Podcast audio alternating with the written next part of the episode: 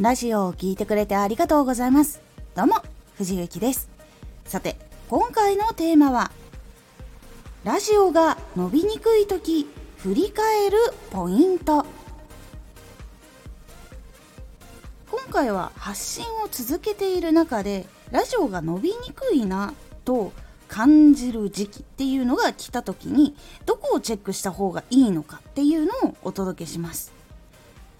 このラジオでは毎日16時19時22時に声優だった経験を生かして初心者でも発信上級者になれる情報を発信しています。それでは本編の方へ戻っていきましょう。伸びにくい時っていうのは結構活動している中で更新したりとか続けている中で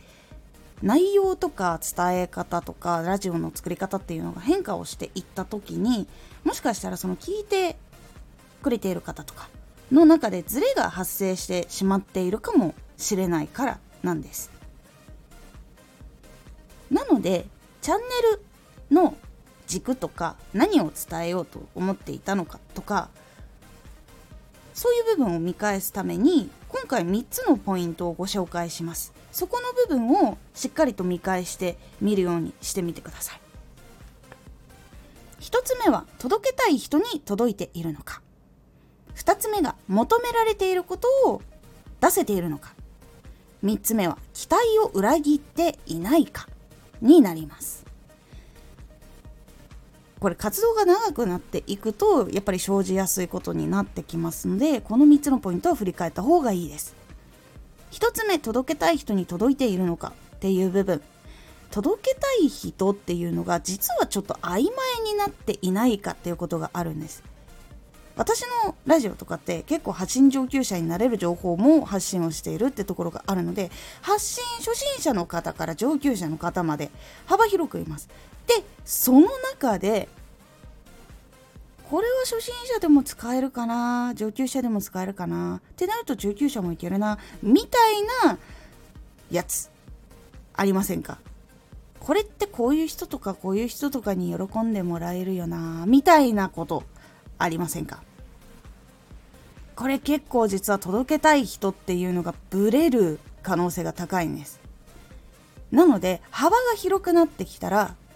プロフィール作ってみてくださいってお話ししたと思います。聞く人の。このプロフィールを増やしていくことが実は大事になります。上級者だったらこういう人中級者だったらこういう人初心者だったらこういう人。っていう風に実は明確にしていった方がラジオの届けたい人に届いているのかのグレーゾーンをはっきりとしやすくなります。で上級者の人のラジオが伸びやすいのか中級者の人のラジオが伸びやすいのか初心者の人のラジオが伸びやすいのかみたいなのもはっきりと見やすくなるんです。データを見るとどれが人気どれがよく聞かれているっていうことが分かるようになっていくと思うのでここの実は届けたい人グレーゾーンになっていませんかっていうところここは絶対に振り返った方がいいです。幅広くなってきたらプロフィールを増やす。ここをしっかりと整えることで伸びにくいなーって感じているのは実はその明確になっていないせいで結構宙ぶらりんなラジオになることが多いんです。なんかどっちにも届かない。かゆいとこに手が届かないみたいな感じになってしまうのでしっかりとプロフィールは作った方がいいです。そして2つ目。求められていることを出せているのか。これはやっぱり活動をしていくと求められてくる部分っていうレベルも上がってくるんですけども一番最低限の品質保持というかその発信で出てくる内容とか考え方とか実はそういう部分とかも結構大事で最低限こういう悩みがこうなるとか例えばここに来れば楽しい時間が過ごせるとかここに来るといろんな相談に乗ってもらえるとかそういう部分が答えられているかなっていうところを見返した方が結構いいです。コメントで来るっていうことは多い場合もあるんだけれども大半の人は書かないで離脱します。なので声を出していない人がどうして離れるのかは結構考えた方がいいです。声がなくてもフォローしてくれる人もいるし声がなくても再生してくれる人もいるし声がなくても離脱する人っていうのがいるんです。実はこの声を出してない人っていうのが大きなヒントになることが多いので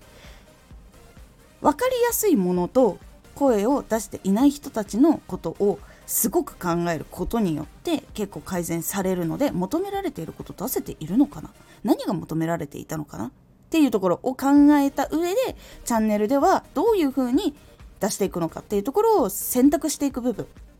ていうのも出てくると思うのでそこを整理するようにしてみてください。そして最後3つ目。期待を裏切っていないか。これちょっと難しいところでもあるんですけど先ほど言った通りなんですが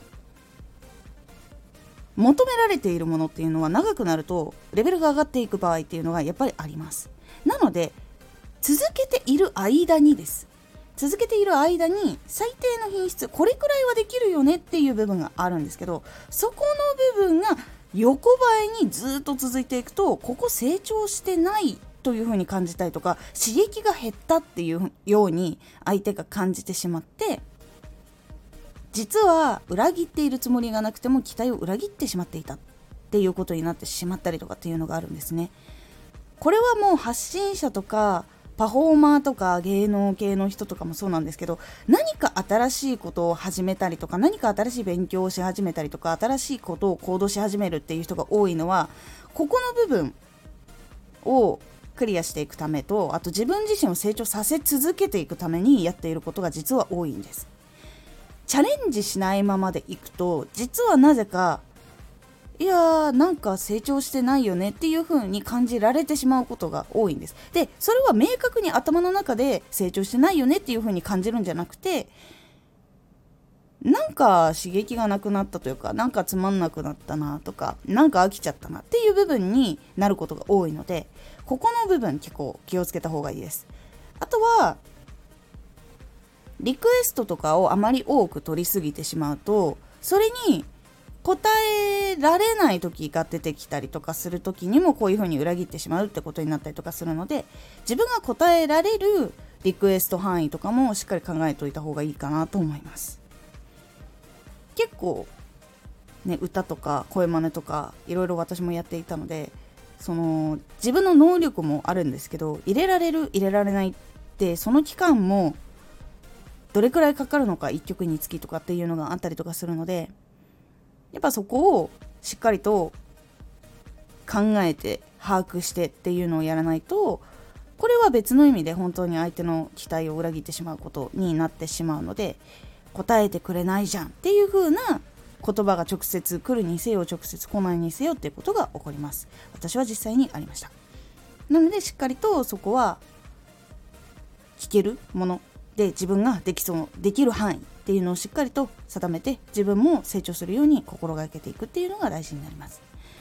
実はラジオの成長っていうのは技術的なものよりもその基礎部分で大事な部分を振り返る。届ける相手が求めていることは何だろうかとか。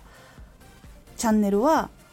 ちゃんと少しずつでも一歩でも1ミリでもいいから成長できているだろうかっていうところ。そういう部分をしっかりと振り返ることが実は大事で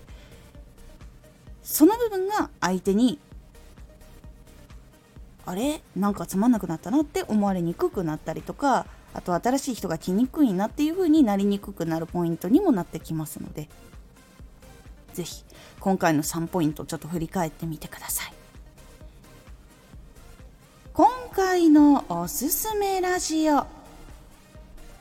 ラジオを知ってもらえるようにする工夫。ラジオを知ってもらうための工夫っていうのを今回3ポイントに分けてお届けをしております。是非どのジャンルのラジオでもできることなので気になった方聞いてみてください。このラジオでは毎日16時、19時、22時に声優だった経験を生かして初心者でも発信上級者になれる情報を発信していますのでフォローしてお待ちください。毎週2回火曜日と土曜日に藤雪から本気で発信するあなたに送るマッチョなプレミアムラジオを公開しています。有益な内容をしっかり発信するあなただからこそ収益化してほしい。ラジオ活動を中心に新しい広がりにつながっていってほしい。毎週2回火曜日と土曜日。ぜひお聴きくださいツイッターもやってます。ツイッターでは活動している中で気がついたことや役に立ったことをお伝えしています。ぜひこちらもチェックしてみてね。コメントやレター、いつもありがとうございます。では、また